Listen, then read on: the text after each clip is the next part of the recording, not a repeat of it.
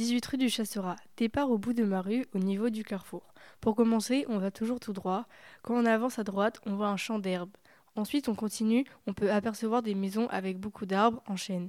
Après, on arrive sur un pont où on entend le bruit de la rivière, nommé le Briou.